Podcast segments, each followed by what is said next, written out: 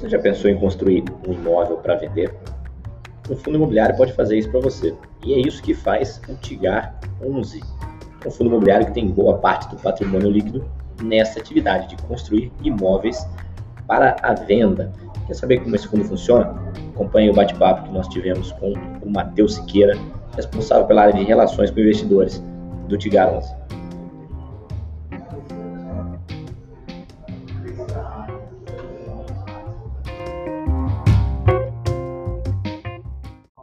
Fala galera, bem-vindos a mais um vídeo aqui no canal do Ticker 11. Hoje eu vou conversar com o Matheus Siqueira, que é o responsável pelo RI, a parte de relação com investidores do Tigar 11.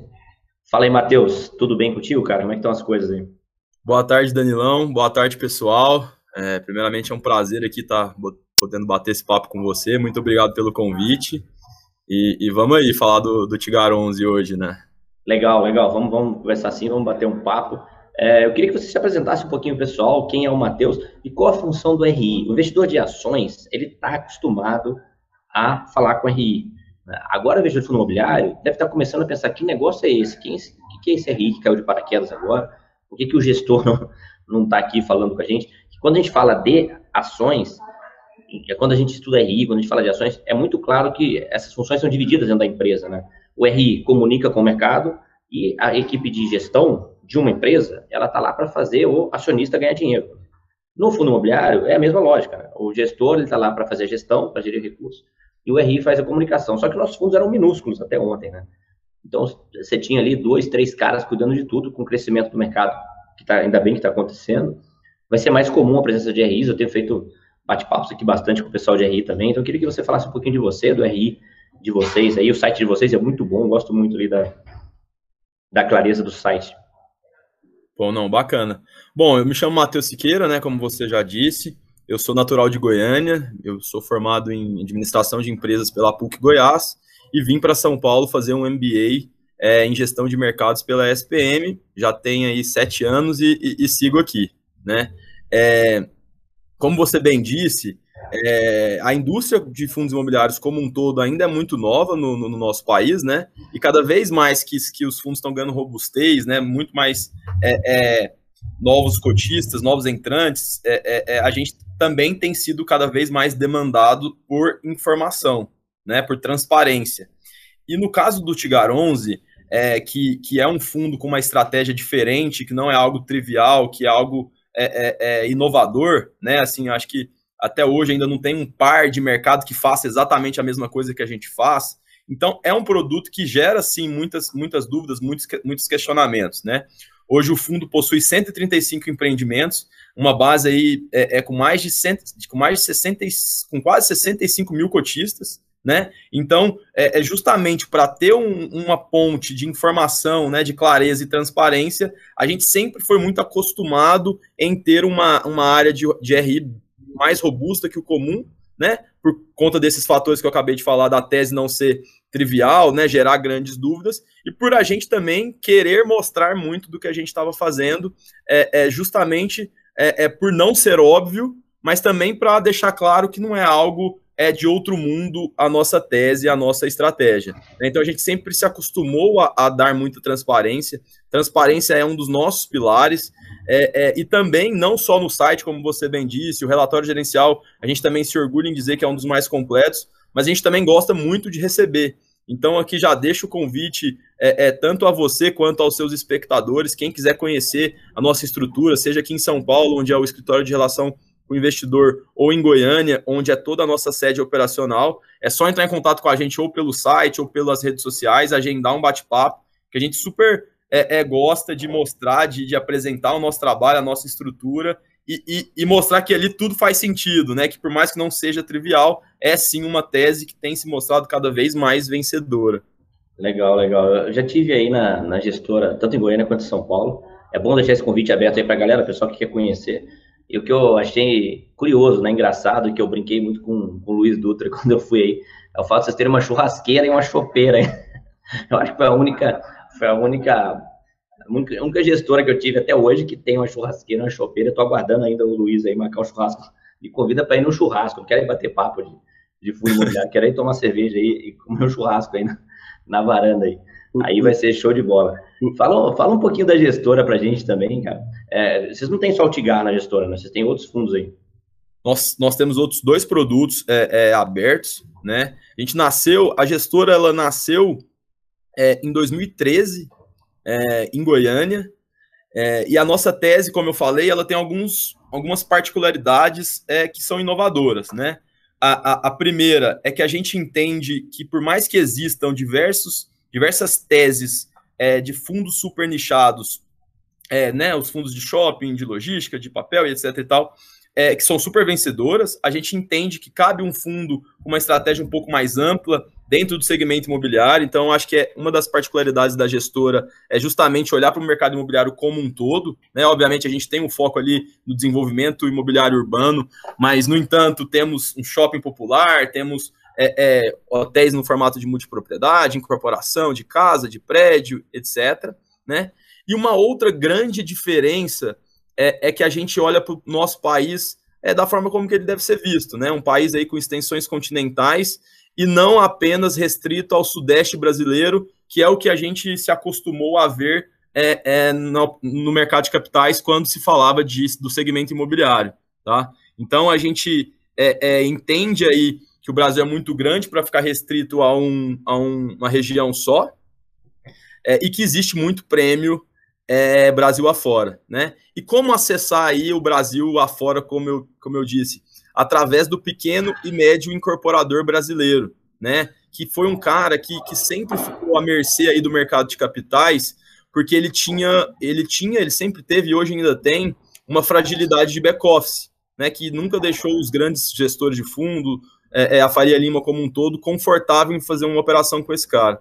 Né? Então, a nossa tese e a nossa estrutura ela é, ela é bem mais robusta do que é, é, uma gestora comum do segmento imobiliário, porque a gente se propõe a fazer o que esse cara tinha de fragilidade. Então, toda a parte de back-office, hoje a gente tem cada vez mais se posicionando como uma plataforma de governança, a gente assume.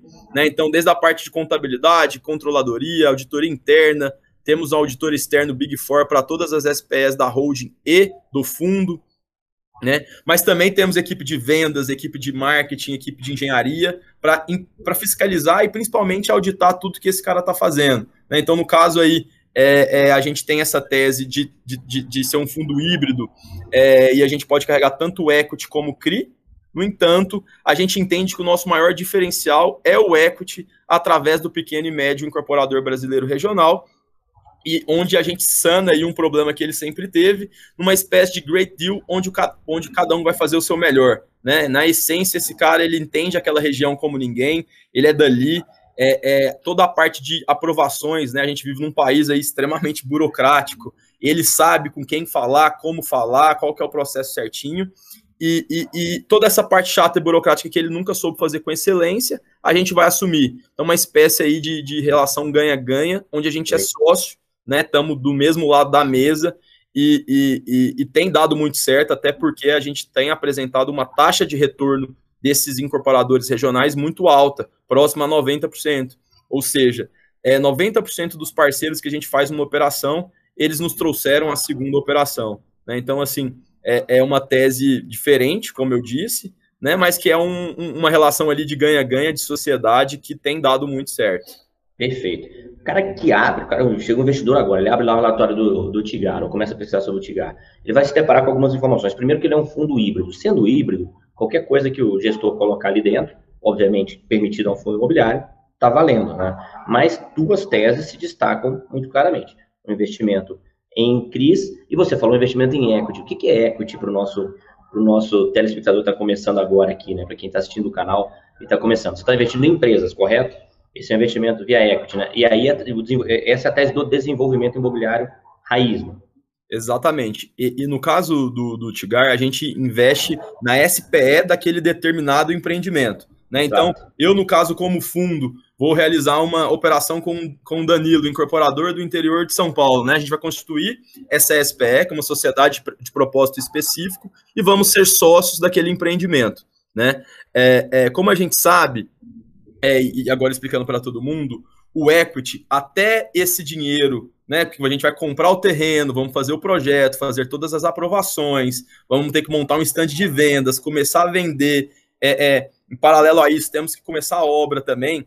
Existe uma curva J até esse retorno do, do, do dinheiro começar a voltar para eu poder distribuir para o meu cotista. Né? Então, qual que é a lógica da nossa tese? A gente carregou o fundo ali com, com, com bastante CRI no, no, começo, essa relação era 70% da carteira do fundo em CRIs e 30% da, da carteira em equity, né, que são essas sociedades, justamente porque o CRI ele já me, ele já me traz receita no primeiro mês e, e você não me deixa mentir, o cotista de fundo imobiliário é um cara que está preocupado com o dividendo, né? Então, é, é, a gente carregou bastante ali a carteira com CRI, entre 70 e 30 essa relação, e justamente para eu ter receita e distribuir dividendos desde o começo. No entanto, é, é, cada vez mais eu vou tendo participações societárias de equity performadas, que me viram uma grande carteira de, de recebíveis, onde eu posso é, diminuir ali essa relação, essa CRI dependência, né, que eu vou continuar tendo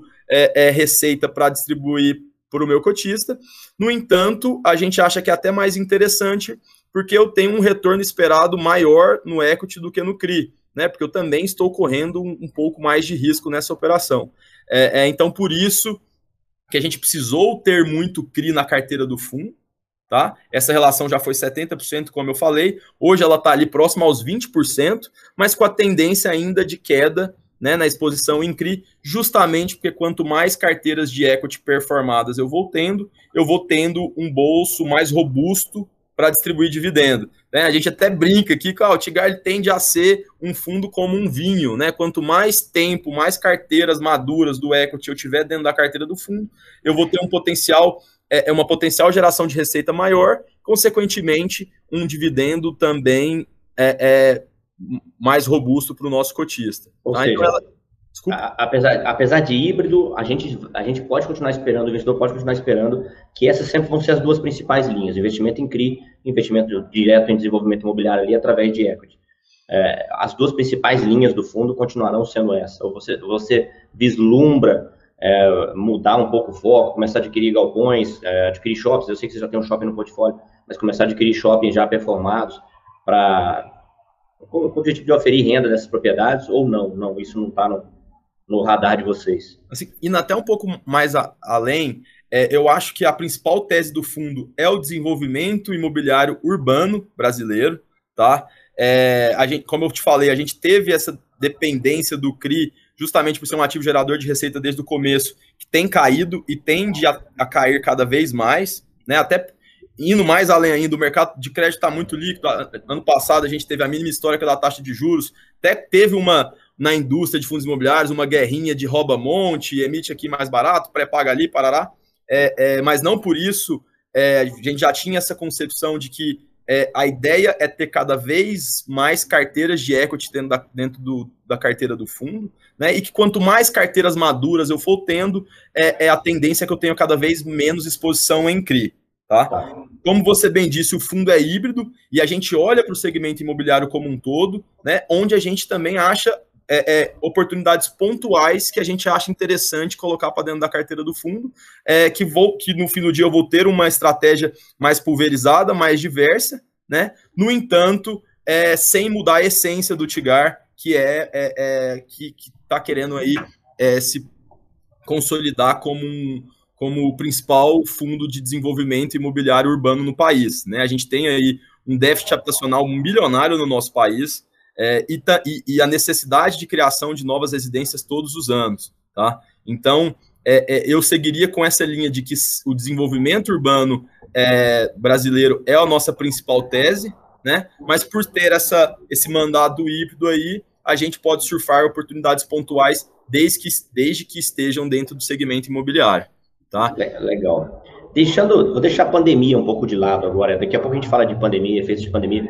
O fato de vocês é, fazerem toda essa parte de back-office para o empreendedor, que realmente empreender no Brasil é assobiar e chupacana, né? O cara acaba se focando, focando ali no que mais interessa e deixando a parte é, administrativa muitas vezes meio desorganizada mesmo. Vocês assumem essa parte para o incorporador. Isso, isso, de certa forma, reduz o risco da operação Você está envolvido mais com isso? Vocês enxergam dessa maneira também? Ó? Com certeza, né? Que a gente consegue ter um controle ali muito maior, muito mais. É, é barriga no balcão no fim do dia né? Assim, é gestão ativa, é mediobra, é ver onde a gente consegue é, otimizar custo, né? É por por estar tá dentro do fundo, a gente consegue ter vários ganhos em escala. É, por exemplo, é, é, o auditor Big Four que hoje a gente tem dentro do grupo. Né? Assim, hoje a carteira do fundo estão com 135 empreendimentos. Né? Então, nós fechamos um pacotão né, com o auditor, onde a gente conseguiu ter ali uma atratividade mais interessante quanto a preço, que caso o, o incorporador fosse comprar, é, é, contratar por conta própria, seria um custo bem maior. Né? Então, sim, a gente consegue mitigar o risco ali é, é com, com. A gente brinca que é uma camisa de força, né? E que, que, a gente pluga lá o incorporador dentro dessa camisa de força e a gente consegue ali ter o controle de, de todas as operações e, e, e, principalmente ali o olho do dono, né? Assim, de estar tá no dia a dia entendendo quais os potenciais riscos, né? O que que, o que, que descasou, o que que, o que que eu previ que não está acontecendo, o que está acontecendo diferente, né? Então, com certeza, sim, isso ajuda bastante a diminuir o risco ali das operações que estão dentro da carteira do fundo. Porque, é, porque no fim do dia é o que você falou, né? O cara, o incorporador, o empreendedor brasileiro, ele no fim do dia é um herói, ele tem que correr, é, é, bater escanteio, sair correndo, cabecear e fazer o gol. É, é, então, quando a gente assume essa parte que era a dor dele, o que, que, eu, que, que eu tô dando para ele? Gás para ele fazer o que ele é bom, para ele prospectar novos negócios, para ele desenvolver projeto, para ele vender, é, é, que, que é muito específico, né? Ainda mais no nosso país, que, que existem diversas culturas por região, né? Não é um, não dá para você fazer um copy and paste de estratégia, foi o que aconteceu com as incorporadoras quando fizeram os grandes IPOs que saíram tentando consolidar o, né, o, o mercado e tiveram, em sua grande maioria, que dar um passo para trás. É, ele está focado no que ele é bom. Ele, ele antes conseguiria fazer dois, três empreendimentos por ano. Ele com, com suporte, além do funding, mas com suporte de back-office, ele consegue até fazer mais né? Então, é, é, é, sim, é, é uma espécie de ganha-ganha que tem dado muito certo. É curioso isso que você falou das, das incorporadoras, quando elas fizeram a IPO e começaram a construir no Brasil inteiro, até os hábitos de ocupação são diferentes, né? É, eu, eu, eu, todo, mundo aí que viaja o Brasil inteiro, né? Eu viajo o Brasil inteiro, você vê no detalhe que é, é, os hábitos de ocupação mesmo, o jeito que o cara quer a casa dele, que é o apartamento dele, é diferente de um estado para outro. E quem, a tabela quem, quem de tá mais, Exatamente. de vendas, Se o cara começa a fazer um Ctrl-C, Ctrl-V do que vende bem em São Paulo outro lugar, a possibilidade dele não performar bem é um fato. E como a gente viu o que aconteceu, né? Legal. CRI e desenvolvimento imobiliário. Passando agora por uma fase de pandemia, muita gente comprando imóvel, comprando terreno e ficando com orçamento apertado. Uh, a gente teve a alta do IGPM aí também. Como está sendo o impacto nos empreendimentos do fundo, tanto na parte de desenvolvimento imobiliário quanto, quanto nos CRIs, de uma maneira geral. Muita inadimplência, muita gente devolvendo imóvel. Como é que está essa questão de, de impacto financeiro causado pela pandemia no, no, no, devedor lá na ponta, né? Tanto do imóvel quanto do, do CRI lá, né? É. Bom, primeiramente falando do IGPM, né? É, é, explodiu. É, a gente, em, em grande maioria, não tem conseguido repassar é, é, essa correção, e a gente também não acha que seja muito justa, né? Superou lá os 30, 30 e poucos por cento. É, então a gente tem trocado ali indexador caso a caso, entendendo esse movimento justamente para não gerar um, um, uma inadimplência em massa que pode ser muito perigosa, tá? É, obviamente, ali no começo do ano passado, quando teve os lockdowns, é, é, impactou, né? A gente ficou travado todo mundo, teve uma alta na inadimplência é, mas nada muito muito agudo, coisa pontual ali, justamente porque pelo nível da taxa de juros que, que a gente chegou no ano passado, ela é, é, impactou diretamente no, no segmento imobiliário, porque todo mundo começou a ter acesso a crédito. Né? Até os relatórios das grandes empresas listadas do segmento não me deixam mentir que estão vivendo um momento muito especial quanto a vendas, né? Cada, cada mês um recorde de vendas atrás de recorde de vendas. Então, o, o segmento imobiliário em específico, obviamente, a gente tem teses ali que ainda devido à circulação das pessoas que está restrita, ainda não voltaram, mas em suma a maioria, é, é obviamente, não não trazendo agora essa, essa possível taxação que fez um reboliço inteiro no, no, nos fundos imobiliários, mas é, os patamares de preço já estavam aí no, nos mesmos níveis da, da pré-pandemia, né? É, justamente pelo, o, o, pelo segmento imobiliário impulsionado pela taxa de juros, o fácil acesso a crédito, é, ter tido uma recuperação muito interessante. Né? No, é, em paralelo a isso, a gente tem visto também uma mudança é, no, no, no, consumo imobiliário do brasileiro, né? Assim, de pessoas buscando é, casas, é, é, lo, é, loteamento, no caso de, de, hotéis multipropriedades, uma segunda moradia, é, apartamentos e casas maiores. Então, assim, o, o, o momento imobiliário brasileiro está sendo muito interessante, impulsionado aí é, é, pela taxa de juros em níveis baixos, é mesmo no ano de pandemia, onde a gente ficou ali é, travado algum tempo, né? É, então, sim, impactou diretamente ali no começo da pandemia. No entanto, a gente conseguiu é, continuar entregando um dividendo bem robusto e bem é, é, consistente para o cotista, na nossa visão. É, e o que, que eu acho que, que foi o principal fator disso, é, Danilo, é porque o Tigar ele sempre teve uma estratégia muito pulverizada e diversa. Né? Hoje são 135 empreendimentos em mais de 80 municípios, é, 15 é, estados, e, e, e, você não me deixa mentir. Ano passado, quando a gente teve lockdown aqui em São Paulo, eu falava lá em Goiânia com os meus amigos de lá, lá tava tudo normal ainda, normal. atual. Né? Então, eu acho que Passei isso... algumas vezes aí nesse período aí.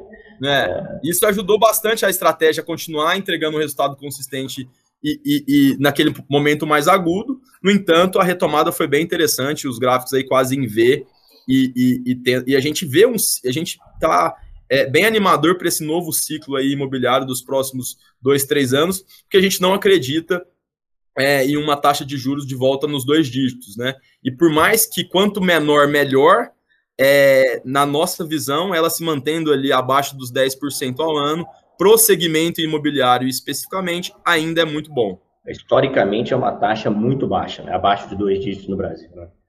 É, de qualquer maneira, o que a gente observou ao longo de 2020, né, é o aumento dos insumos da construção civil, num patamar muito elevado. Aí vocês financiam obras. Então, sim, qual o risco real hoje de obras que vocês financiaram, entraram como parceiro, não conseguir, é, o empreendedor não conseguir concluir aquele projeto em função do aumento do, do custo dos insumos? É, como vocês têm acompanhado isso, medido esse tipo de impacto?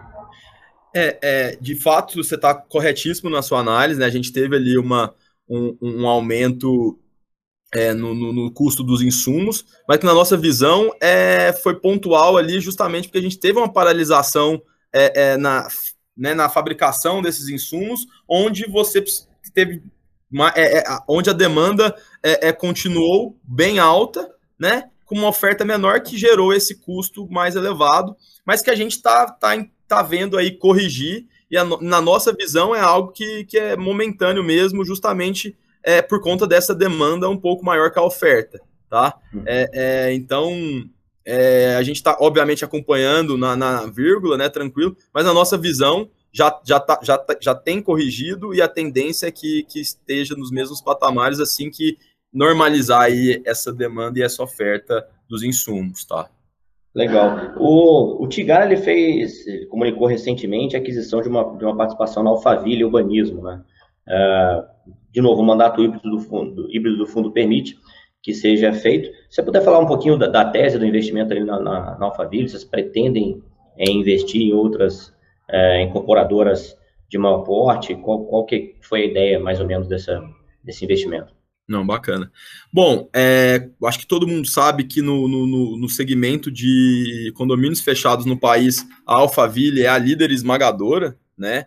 É, e a gente entendeu ali como uma oportunidade muito bacana para o fundo, né? É, analisando balanço, é, é pipeline e, e, e, estoque da companhia, a gente acredita no upside das ações, né? Representa, por mais que seja ali 4,5% da companhia, se eu não me engano, é, representa menos de 2% do PL do fundo, né? E justamente para estar tá próximo, para estar tá acompanhando, para estar principalmente por acreditar que vai ter um upside no, no valor dessa cota e por ser a líder esmagadora do segmento. né, assim, de condomínio fechado, que a gente gosta bastante.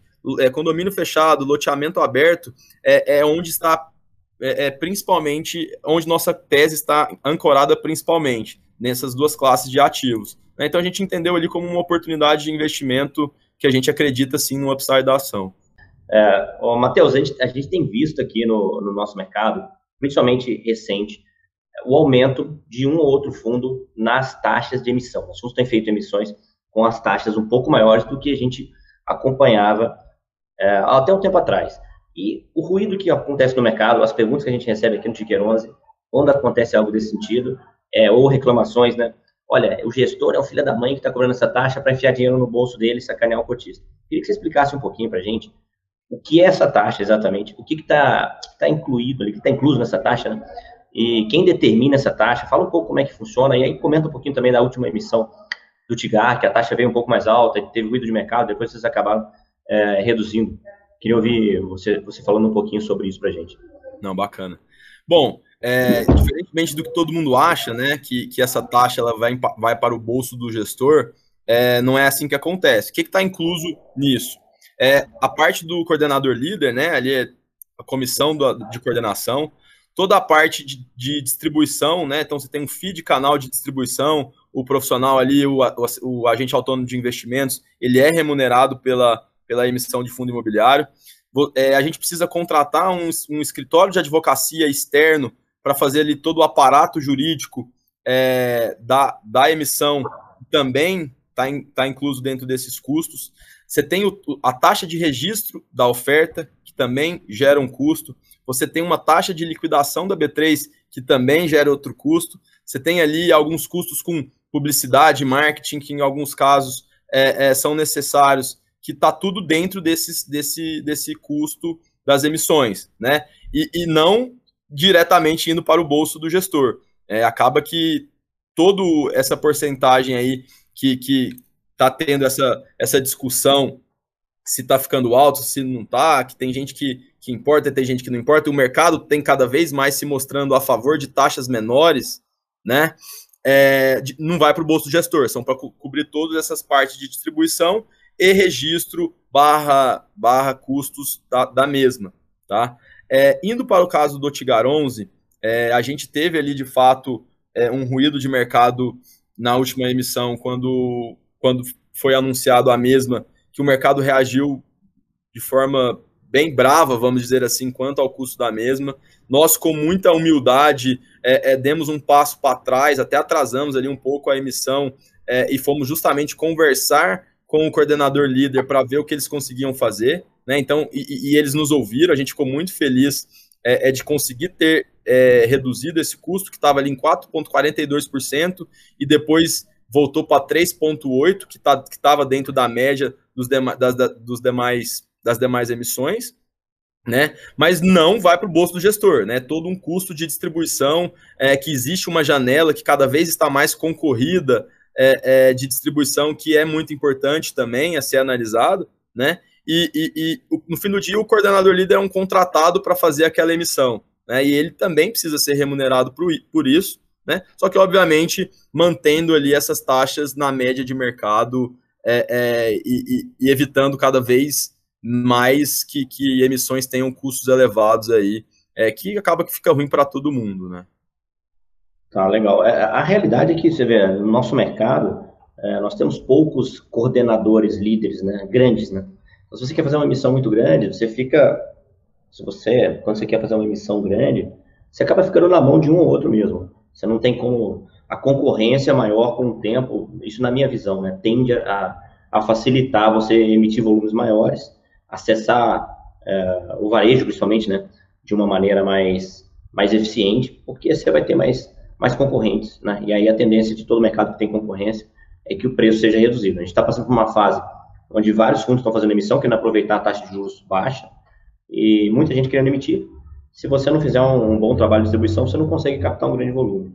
Isso é, isso é realidade. Agora, se é bom se é ruim, se faz sentido ou não, aí cabe ao investidor decidir se é o momento de entrar naquele fundo, se ele concorda com o que ele está fazendo, ele vai fazer barulho como fez mesmo, e, e o, o, fundo, né, a gestão do fundo vai acabar escutando ou não. Ou seja, é todo esse movimento acho que acaba sendo normal e saudável. o desenvolvimento da indústria. Alguns vão errar por um caminho, vão voltar atrás, o investidor vai ficar esclarecido com relação ao que é bom, o que é ruim para o dinheiro dele no longo prazo, e a coisa vai evoluindo desse jeito.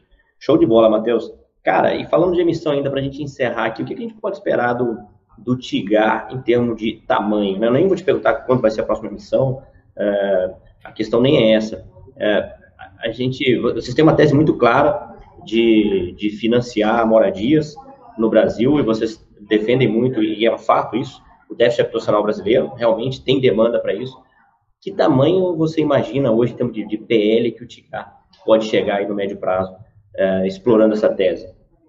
Bom, é, como você falou, a gente acabou de fazer uma, uma emissão, né? E, e, por se tratar um fundo de desenvolvimento, alocar esse dinheiro você tem que fazer de acordo com a necessidade de obra, não e, então, agora, todos os nossos esforços é para pegar esses 503 milhões e fazer a alocação da forma mais rápida e ágil possível. Então, por hora, não estamos pensando em novas emissões. Tá? É, no entanto, o Tigar ele tem um capital autorizado ali de, de poder chegar até 2 bi de reais.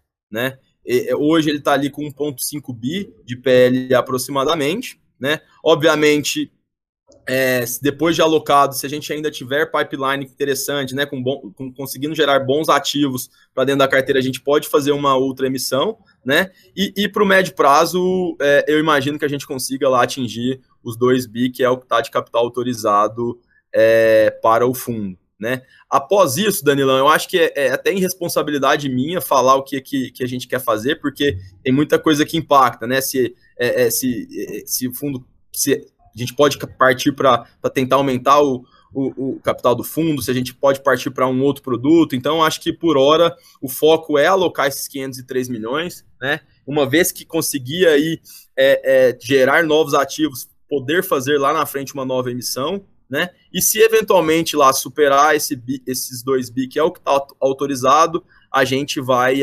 interna, é, é, internamente decidir qual caminho seguir né? Se pode ser que chama uma assembleia para tentar aumentar o tamanho, se vai para partir para um novo produto, eu acho que aí vai, vai ser mais do, do momento, né? A gente está vivendo um país aí muito é, é, incerto, cada dia uma novidade que impacta diretamente na indústria, né? Então, por hora, é, nossa missão maior é alocar esses recursos, né? E uma vez que, que lá na frente eu tiver bons ativos para colocar dentro do, da carteira do fundo, eu posso fazer uma nova emissão respeitando lá esse, esse limite de 2 bi, que é o que temos autorizado é, até hoje.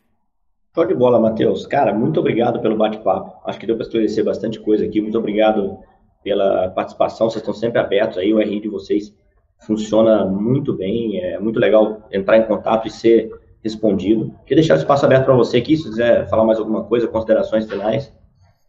Cara, eu que agradeço, a gente tá, tá próximo aí, tá junto, né? E, e eu gostaria de estender aí aos seus telespectadores é, é, esse convite das nossas portas estarem sempre abertas, né? É, também queria parabenizar aí vocês pelo excelente trabalho que vocês estão fazendo com, com o Ticker 11. É, é, com certeza ali o site ele já é muito rico de informação e, e cada vez mais vocês estão trazendo melhorias, né? E, e para o investidor poder ali de forma clara ter acesso às informações dos fundos, é, é, carteira recomendada, emissões, etc. É muito importante. Então, parabéns para vocês e vamos embora, cara. O que você puder contar com a gente, vamos estar tá junto. A gente está sempre de portas abertas. E, de novo, é um prazer aqui poder bater esse papo com você. Sempre que você achar que cabe a gente bater um papo, a gente vai estar tá aqui de, de braços abertos para poder trocar essa ideia. Show de bola, Matheus. Manda um abraço para todo mundo aí. Galera, muito obrigado aí por terem ficado com a gente assistindo esse vídeo. E até a próxima.